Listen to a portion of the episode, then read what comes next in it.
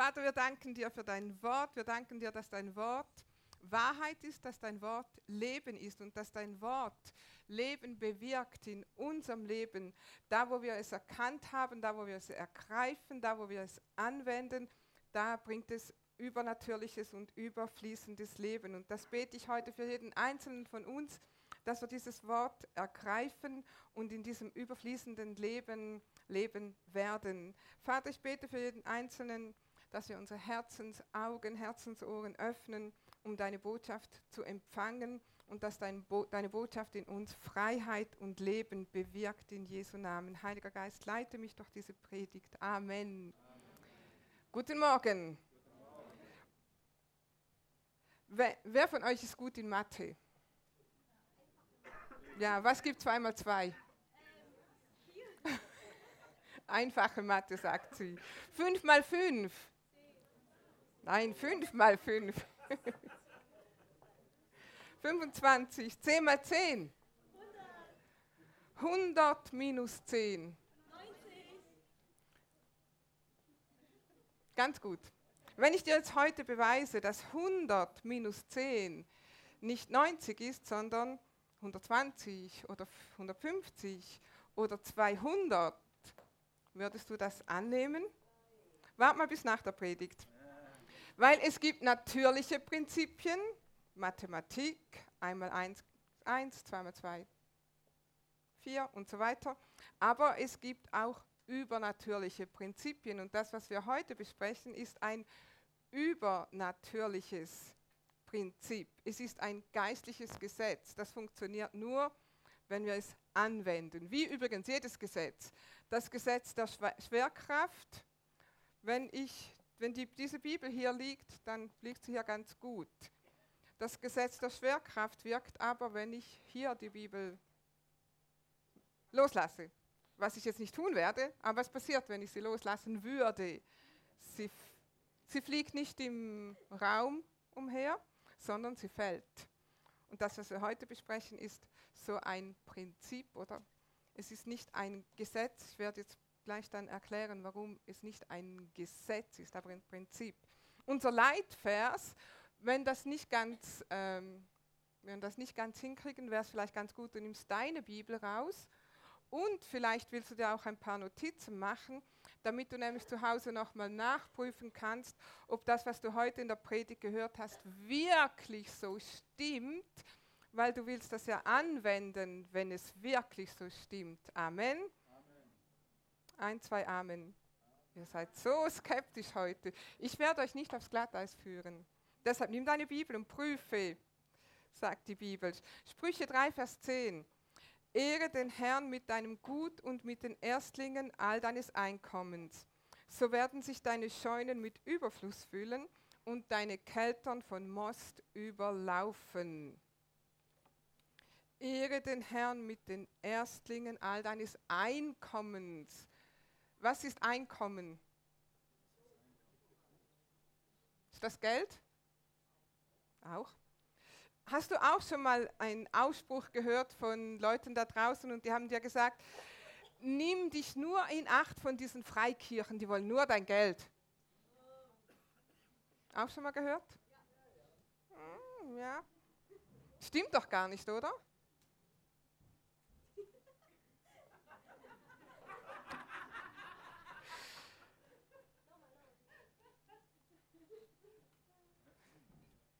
Ihr schaut so aus, äh, sprechen wir lieber nicht darüber. Will Gott nur dein Geld? Überhaupt nicht. Er will nicht nur dein Geld, er will dein ganzes Leben. Amen. Jetzt habe ich mal einen Amen gehört. Gott will dein ganzes Leben, damit er es segnen kann. Nicht nur deine Finanzen, dein ganzes Leben. Amen. Aber wir werden heute darüber sprechen, warum Gott Finanzen als Test benutzt, um zu sehen, ob er dich segnen kann. Warum Gott Finanzen als Test benutzt, um zu sehen, was er dir anvertrauen kann. Wir, als wir uns für Jesus entschieden haben, sagt die Bibel, haben wir gewechselt von einem Königreich ins andere. Wir waren im Reich der Finsternis und wir haben gewechselt ins Reich des Lichts. Stimmt? Wenn du Jesus als Herrn und Erlöser angenommen hast, dann lebst du nicht mehr hier im Reich der Finsternis, sondern du lebst hier drüben im Licht, im Reich des Lichts. Stimmt's? Jedes Königreich hat seine Gesetzmäßigkeiten und im Reich der Finsternis, da herrscht ein Geist und sein Name ist Mammon. Schon mal gehört? Mammon. Mammon ist der Geist, der dir sagt, du brauchst mehr Geld. Du hast nicht genug, du brauchst mehr. Du brauchst Geld und du brauchst mehr. Und wenn du mal so viel Geld hast, dann, aber wenn du dann mal da bist, dann kannst du beruhigt sein aber jetzt noch nicht. Du brauchst, wenn du dann, dann da bist. Und wenn du dann da ankommst, vielleicht hast du das sogar schon ähm, praktiziert, und du bist tatsächlich da angekommen, wo du gedacht hast, müsstest du ankommen, damit du dich zurücklehnen kannst, dann hat dir dieser Mammon gesagt, ja, ja, aber es ist noch nicht genug, weil du brauchst und du brauchst noch mehr und du brauchst noch mehr und du brauchst immer noch mehr. Und dieser Mammon, der bringt dich dazu, dein Vertrauen auf Reichtümer zu setzen. Dein Vertrauen, deine Sicherheit, dein Status, deine, dein Status, wer du bist, was du fährst, wo du wohnst und so weiter, deine Identität von Geld abhängig zu machen. Das ist diese Einwirkung dieses Geist des Mammons, der dir sagt, du hast nie genug, du kommst nie zur Ruhe und du bist immer gehetzt und getrieben. Wollen wir das? Willst du das? In 1. Timotheus 6, Vers 17, hier hat Paulus ein Wort für die Reichen. Er sagt in 1. Timotheus 6, Vers 17, den Reichen im jetzigen Zeitalter gebiete, dass sie nicht stolz seien, auch nicht ihre Hoffnung auf die Unbeständigkeit des Reichtums setzen, sondern auf den lebendigen Gott, der uns alles reichlich zum Genuss darreicht. Also auch hier sagt Paulus zu Timotheus und zu uns allen, wir können entweder unsere Hoffnung auf Reichtum setzen, der zwar unbeständig ist, aber wir können auch unsere Hoffnung auf den lebendigen Gott setzen, der nicht unbeständig ist. Amen. Wenn wir dem Mammon dienen, dann haben wir den, unser Vertrauen auf Reichtum ähm, gesetzt. Und Jesus sagt in Matthäus 6, Vers 24, vielleicht willst du das aufschlagen oder haben wir es hier? Matthäus 6, Vers 24, niemand kann zwei Herren dienen. Denn entweder wird er den einen hassen und den anderen lieben, oder er wird dem einen anhangen und den anderen verachten. Ihr könnt nicht Gott dienen und dem Mammon. Wir können nicht zwei Herren dienen, nicht Gott dienen und dem Mammon. Entweder dienst du Gott oder du dienst den Mammon. Aber, aber Jesus sagt ja ganz klar, wenn du dich entscheidest, dem Mammon zu dienen, dann dienst du mir nicht. Stimmt das? Kann man diese Aussage so verstehen, was Jesus hier sagt? Amen. Du kannst nicht zwei Herren dienen. Wir haben in dieses Reich des Lichts, ins Reich Gottes gewechselt. Und hier im Reich Gottes herrschen andere Prinzipien, hier herrschen andere Gesetze. Hier herrscht ein Prinzip, oder ich kann auch sagen ein Gesetz, das sagt, wenn du das und das und das tust, dann bist du gesegnet. Wenn ich das oder jenes nicht tue, dann Wenn ich hier im Reich Gottes bin, dann kann ich mich trotzdem entscheiden, dem Mammon zu dienen.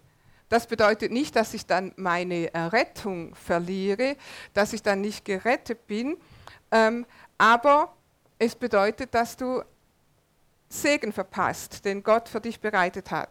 Jesus sagt, ich bin gekommen, dass ihr Leben habt und Leben im Überfluss habt. Und das habt ihr in diesem Reich Gottes, haben wir, wenn wir uns entscheiden, das zu tun, was das Wort uns aufträgt. Zum Beispiel das, was unser Leitvers ist. Sprüche 3, Vers 10. Wir sprechen von einem gesegneten Leben. Willst du ein gesegnetes Leben? Ja. Amen. Sprüche 3, Vers 10. Ehre den Herrn mit deinem Gut und mit den Erstlingen all deines Einkommens. Gott sagt, du ehrst mich, wenn du mir die Erstlinge all deines Einkommens gibst. Was heißt Erstlinge? Das bedeutet nichts anderes als Gott zuerst. Gott zuerst. Und wenn wir Gott an erster Stelle haben, dann ist der Rest gesegnet. Gott will der Erste sein in deinem Leben. Gott sagt, du sollst neben mir keine anderen Götter haben. Jesus sagt, du kannst nicht dem mir dienen und dem Mammon dienen. Du kannst nicht Gott dienen und dem Mammon dienen. Gott zuerst. Und wir werden das mal anschauen an einem Beispiel. 1. Ähm, Mose 4, 3 bis 5. Wir kennen alle dieses Beispiel von Abel und Kain. Die Geschichte von Abel und Kain. Beide haben ein Opfer gebracht. Es heißt ja in 1. Mose 4, Vers 3 bis 5, es begab sich aber nach Verfluss von Jahren, dass Kain dem Herrn ein Opfer brachte von den Früchten der Erde. Und Abel, auch er brachte da von den Erstgeborenen seiner Schafe und von ihren Fettesten. Und der Herr sah an Abel und sein Opfer, aber Kain und sein Opfer sah er gar nicht an. Da ergrimmte Kain sehr und ließ den Kopf hängen. Beide, Abel und Kain, brachten ein Opfer von dem, was sie erwirtschaftet hatten. Aber Gott war nur mit dem, Opfer, mit dem Opfer von Abel zufrieden aber nicht mit dem Opfer von Kain. Warum? Warum hat Gott wohlwollend auf Abels Opfer geschaut, aber nicht auf Kains Opfer? Abel brachte sein Opfer da im Glauben. Und zwar heißt es von den Erstgeborenen seiner Schafe. Also Abel hat das allererste Lämmlein genommen, das er gezüchtet hat und gesagt, Gott, danke, du hast mich gesegnet und deshalb opfere ich dieses Lämmlein dir. Was bedeutet Opfer? Es bedeutet, er hat es getötet. Weißt du, was das bedeutet? Wenn ich jetzt nie mehr ein Lämmlein haben werde, dann ist mein, dann bin ich ruiniert, finanziell ruiniert. Das ist ja mein Geschäft, versteht ihr? Er nahm das Erste und brachte es Gott da im Glauben. Und Gott hatte Wohlgefallen am Opfer von Abel. Gott hatte nicht Wohlgefallen am Opfer von Kain, weil Kain hat nach einigen Jahren, wo sein Geschäft gut ging, wo er gute Ernte einbrachte, irgendwann gesagt, Gott, ich bin so gesegnet all die Jahre durch, jetzt sollst du auch mal eine Melone haben. Ich glaube, ich kann eine entbehren oder zwei oder vielleicht einen Zentner Kartoffeln. Es heißt, steht ja nicht genau, was er gebracht hat. Versteht ihr den Unterschied? Abel hat das Erste im Glauben geopfert und Glauben heißt, Herr, ich gebe dir das, weil ich vertraue, dass du mich segnest. Kein hat irgendwann gemerkt, es ist eigentlich ganz gut, wenn ich Gott auch noch ein bisschen in mein Leben mit einbeziehe. Und vielleicht liegt da noch ein Segen für mich drin. Also Gott will erste Stelle sein in unserem Leben. Er will nicht das, was übrig bleibt, auch wenn es noch so gut aussieht. Vielleicht war das die größte Melone, die kein je äh, geerntet hat. Und Gott hatte trotzdem keine Freude daran. Du sagst, ja Gott, Herr, du bist doch an erster Stelle meines Lebens. Und Gott sagt, ja, und ich habe dir ein Mittel gegeben, mit dem du das beweisen kannst. So einfach ist das unser Zehnter.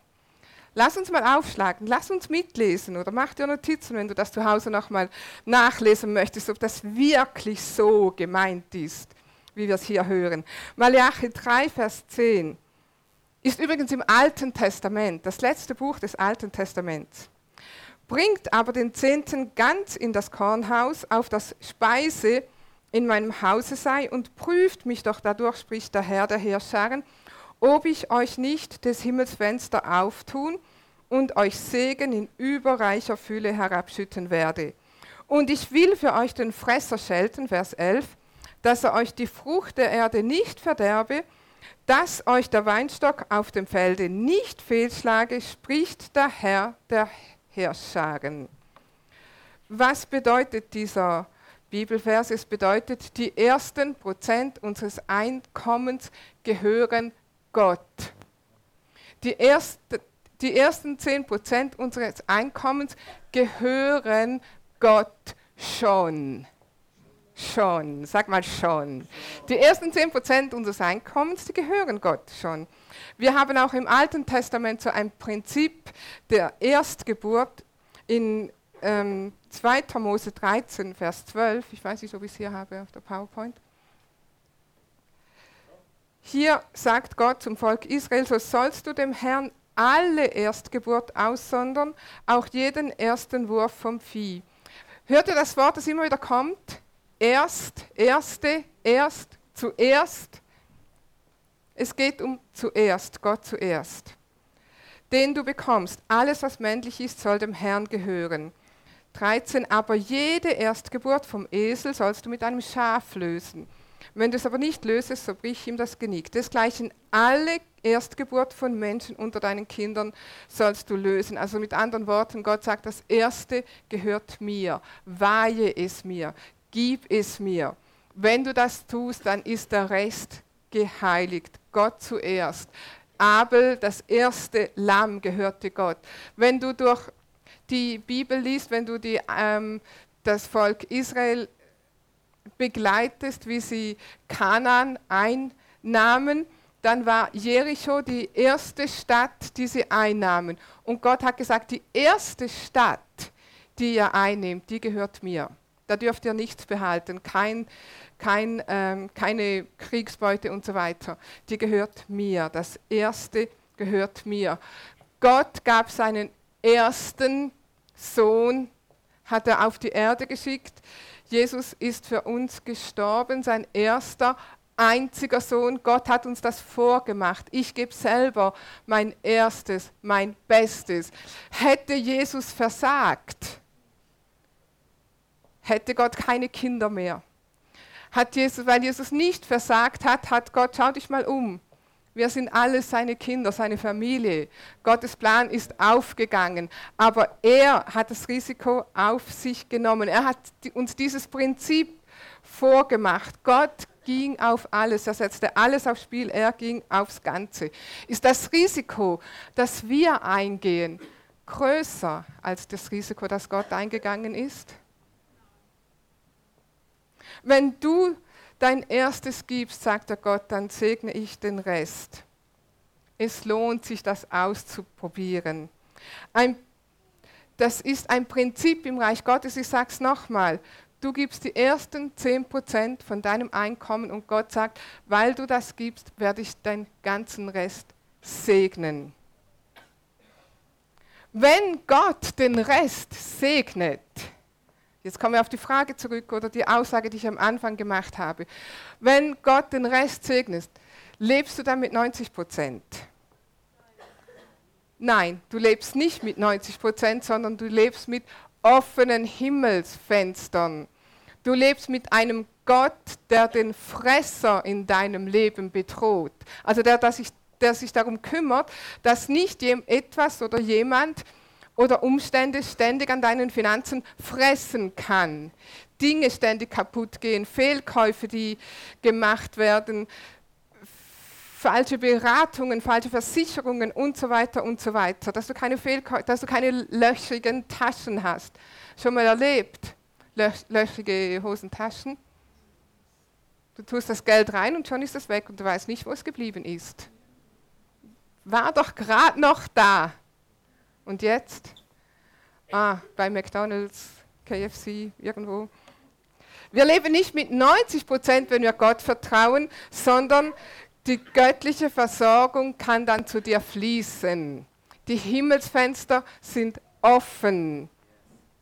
Die Segnungen, die Bibel sagt, die Segnungen Gottes werden dich so überrollen, dass du nicht einmal weißt, wohin damit das ist zu viel, zu viel Gott. Ich, ich glaube, ich muss das weiter verschenken. Ich kann das gar nicht gebrauchen. Ich habe schon zehn Stück von dem. Ich kann für jemand anders ein Segen sein. Wenn du Gott diese 10% gibst, dann lebst du nicht mit 90%, dann lebst du mit 110%, 120%, 130 oder 200%. Ich kann dir das garantieren. Und alle, die das praktizieren und das Leben die sagen Amen. Amen. Warum gerade 10 Prozent? Warum 10 Prozent? Warum sollen wir 10 Prozent geben? In der Bibel bedeutet die Zahl 10 immer Test. 10 steht symbolisch für Test. Wie viele Plagen kamen über Ägypten? Zehn. Gott wollte die Ägypter prüfen, testen. Er schickte zehn Plagen. Wie viele Gebote gibt es? Zehn. Es gibt zehn Gebote, die Gott dem Volk und auch uns gegeben hat. Die, Jesus erzählt ein Gleichnis von zehn Jungfrauen, die bereit sein sollten, den Bräutigam zu empfangen. Die Bibel sagt, ähm, zehnmal wurde das Volk Israel in der Wüste getestet. Ähm, schauen wir mal die Bibelstelle an. 4. Mose 14, Vers 22. 4. Mose 14, Vers 22. Keiner der Männer, die meine Herrlichkeit und meine Zeichen gesehen haben, die ich in Ägypten und in der Wüste getan habe, und die mich nun schon zehnmal versucht und meiner Stimme nicht gehorcht haben, keiner soll das Land sehen, das ich ihren Vätern zugeschworen habe. Ja, keiner soll es sehen, der mich verachtet hat. Gott sagt, ich habe euch zehnmal getestet und jedes Mal habt ihr versagt. Zehnmal. Auch in Offenbarung finden wir, ähm, wo es heißt, dass Gottes Leute zehnmal auf die Probe gestellt werden. Wir gehen jetzt nicht dahin, wenn du es aufschreiben willst, Offenbarung 2, Vers 10. 10 bedeutet Test. 10 in der Bibel bedeutet Test. Du gibst 10% deines Einkommens und weißt du was? Gott sagt im Malachi, apropos Test, prüfet mich, teste mich. Gott fordert dich auf, ihn zu testen. Wie sollen wir ihn testen? Wenn du 10% gibst, dann sagst du Gott, ich gebe dir 10% und du sagst, ich soll dich testen. Worin? Ob ich nicht meine Himmelsfenster öffne und Segen auf dich herabschütte. Ob ich nicht den Fresser gebiete, dass dein Geld weiter reicht, weil es nicht da und da und da und da und da irgendwo auf der Strecke bleibt. Gott sagt, teste mich. Wenn du noch nie den Zehnten gegeben hast und wenn du dich entscheidest, das anzufangen, dann bitte, bitte, bitte, mach es nicht, ohne Gott zu testen. Wenn Gott uns schon auffordert, und das ist die einzige Bibelstelle, wo ich gefunden habe, wo Gott uns auffordert, ihn zu testen, sollen wir das dann auch tun? dann teste ihn. Schreib von mir aus sogar auf. Ich sage dir nicht, dass du gleich das erste Mal ähm, 120, 130 Prozent haben wirst, aber mach das über eine Zeitspanne hinweg, weil der Teufel wird dich auch versuchen. Du sagst, okay, ich mache das jetzt und du fährst nach Hause und ich will es nicht prophezeien, aber okay, lassen wir es lieber. Also der Teufel will dich auch versuchen und davon abhalten, in diese Segensströmungen reinzukommen.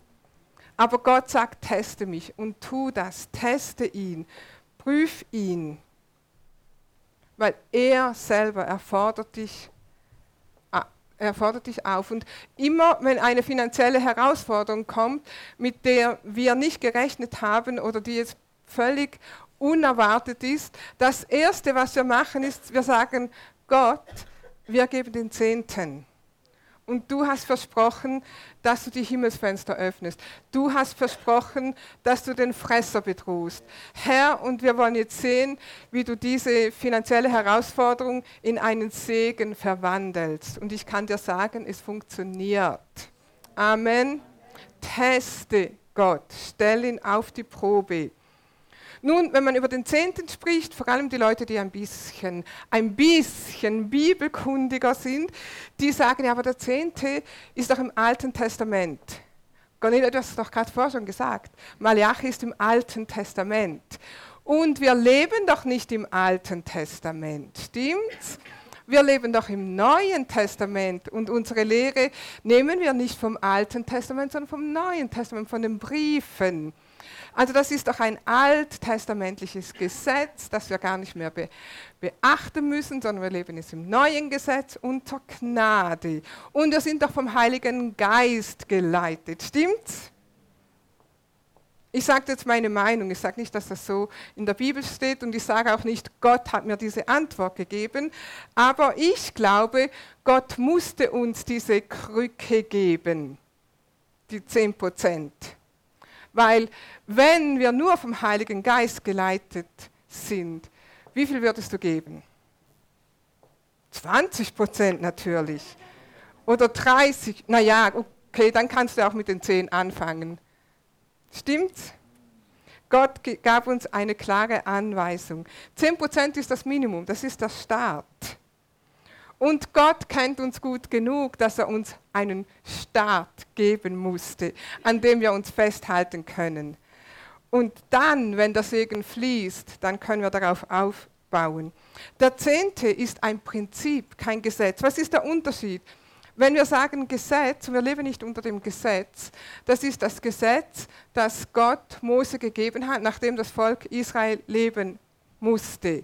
Wir leben im neuen Bund. Wir leben nicht mehr unter diesem Gesetz, das Gott dem Volk Israel gegeben hat, dass sie danach leben mussten, sondern wir leben nach dem neuen Bund. Aber der Zehnte ist nicht ein Gesetz, sondern es ist ein Prinzip. Was bedeutet das? Im Alten Testament steht, du sollst nicht stehlen. Gilt das noch für uns? Ja, das ist ein Prinzip. Es ist zwar ein Gesetz, der zehn Gebote, aber die zehn Gebote übrigens, das ist ein moralisches Gesetz, das für uns immer noch gilt. Und wir erfüllen das Gesetz, indem wir in Jesus sind und so leben, wie Jesus das von uns erwartet. Du sollst nicht Ehe brechen, gilt immer noch für uns gilt auch unter dem neuen Bund. Gott sagt in Malachi 3, Vers 6, ich bin der Herr, ich verändere mich nicht. Wenn wir ein Prinzip haben, dann war das schon vor dem Gesetz so, während dem Gesetz so und im neuen Bund immer noch so. Und wenn wir durch die Bibel schauen, dann sehen wir, ähm, Abraham gab den Zehnten Melchisedek. Das ist eine Geschichte, ähm, die Leute von Abraham wurden überfallen, gef gefangen genommen. Abraham ging hin, hat seine Leute befreit und dann kam ihm, es heißt, ein Hohepriester entgegen. Aber wir wissen, dass das Jesus selber war und er segnete ihn mit Brot und Wein und dann heißt es, Abraham gab diesem Melchisedek den, den Zehnten, zehn Prozent von der Beute. Da gab es das Gesetz noch nicht. Ähm, wenn du das zu Hause nachlesen willst, 1. Mose 14, kannst du mal das Kapitel lesen. Und das mit dem Zehnten steht im Vers 20. Jakob musste von zu Hause fliehen und er auf, war auf dem Weg ähm, zu, zu Laban, se, seinem Onkel. Und es heißt, dass er einen Traum hatte, Gott ist ihm begegnet. Und es heißt, dass Jakob gesagt hat, Gott, ich werde dir von jetzt an den Zehnten geben. Da gab es noch kein Gesetz. Amen. Sie haben das vor dem Gesetz schon gemacht. Wir geben nicht, weil es ein Gesetz ist, sondern weil es ein Prinzip ist, geben wir 10% unseres Einkommens. Brutto oder netto? Was ist dein zuerst? Vor der Miete, vor den Versicherungen, vor den Nebenkosten, vor den Steuern? Was ist ein zuerst? Ich bin Gott so dankbar, dass wir dieses Prinzip des Zehntengebens, also Toni und ich, wir haben das in unseren ganz jungen Christenjahren, also als wir kurz bekehrt waren, in die Gemeinde kamen, haben wir eine Predigt gehört, Bücher gelesen und da war dieses Zehntengeben, haben wir gelesen und gehört, der Zehnte gehört Gott. Und wir haben gesagt, was? Der Zehnte gehört Gott? okay, wie macht man das? Man hat es uns erklärt und das war's. Wir haben das praktiziert. Von dem Tag an, wo wir das gehört haben, haben wir gesagt, okay, wenn das so ist, dann geben wir von jetzt an Gott den Zehnten. Damals ging es uns sehr gut. Wir haben beide verdient, gut verdient. Wir konnten gut den Zehnten geben und mussten nicht einmal Gott prüfen, ob das Geld reicht. Das hat sowieso gereicht. Aber das war nicht immer so. Wenn du mal in die Bibelschule gehst und dann auf die Mission gehst und im voll, voll, vollzeitlichen Dienst gehst, dann ist irgendwann diese Reserve auch fertig und du lebst dann nur noch im Glauben für jeden Tag. Gott du musst uns jetzt versorgen und sonst gehen wir unter. Rate mal, was Gott gemacht hat. Hat er uns versorgt? Ich bin überzeugt, wenn wir das nicht praktiziert hätten und in dem immer treu gewesen wären, würden wir heute nicht hier stehen. Wir wären nicht in den Dienst gekommen, wir würden heute nicht hier stehen, weil der Zehnte ist ein Test. Gott will uns prüfen. Kann er uns mehr anvertrauen? Wenn du eine Berufung auf deinem Leben hast und du sagst, ich glaube, ich bin berufen als Pastor oder Missionar oder als Evangelist, lass mich dir ans Herz legen. Sei treu mit dem, was Gott dir anvertraut hat und prüfe ihn und fange da an, weil Gott sagt, wie soll ich dir meine wahren Güter anvertrauen, wenn du in dem nicht treu bist, was ich dir gegeben habe. Mach diesen Schritt. Wir haben das gemacht, ohne das theologisch wegzudiskutieren ohne Bücher darüber zu lesen, ob das jetzt im Alten Testament ist und ob jetzt zehn wirklich zehn meint oder ob es eine andere Bedeutung hat. Wir haben es einfach gemacht, weil wir Gott ehren wollten, weil wir gehorsam sein wollten und weil das so in der Bibel steht. Wohin sollen wir denn mit unserem Zehnten? Weil du sagst ja, ja, okay, ich probiere es ja aus und ich gebe schon viel Geld weg und meine Verwandten in fernen Ländern, denen gebe ich auch und ich gebe den armen Kindern in dritten, dritte Weltländern und ich habe noch Patenschaften und ich tue auch Missionare unterstützen und die Leute vom Zirkus, wenn sie an meine Haustür kommen, die kriegen auch immer einen Euro. Also, und den Bettlern auf der Straße, ich bin nämlich ein guter Mensch.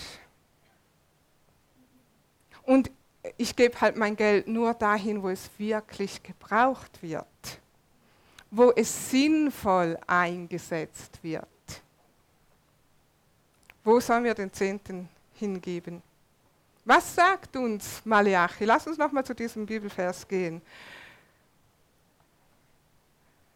Bringet aber den Zehnten ganz in das Kornhaus, auf das Speise in meinem Hause sei, und prüfet mich doch dadurch, spricht der Herr der Herrscharen, ob ich euch nicht das Himmelsfenster auftun und euch Segen in überreicher Fülle herabschütten werde.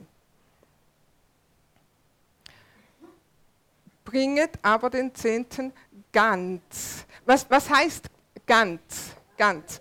Wenn du jetzt von 1000 Euro ähm, den Zehnten nimmst, dann sind das 100 Euro.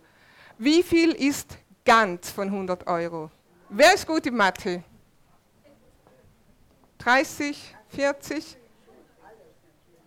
Von 100 Euro ganz, seid ihr mit mir einig, dass ganz von 100 Euro 100 Euro ist? Gut, wir are on the same page. Ganz, bringe deinen Zehnten ganz in das Vorratshaus.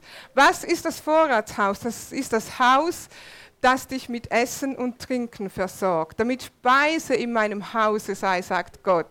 Das ist das Haus, wo du mit geistlicher Speise versorgt wird, damit, du, damit Speise in diesem Haus ist für alle Menschen, die zu diesem Haus gehören, dass sie Speise haben, aber auch für die, die da draußen sind.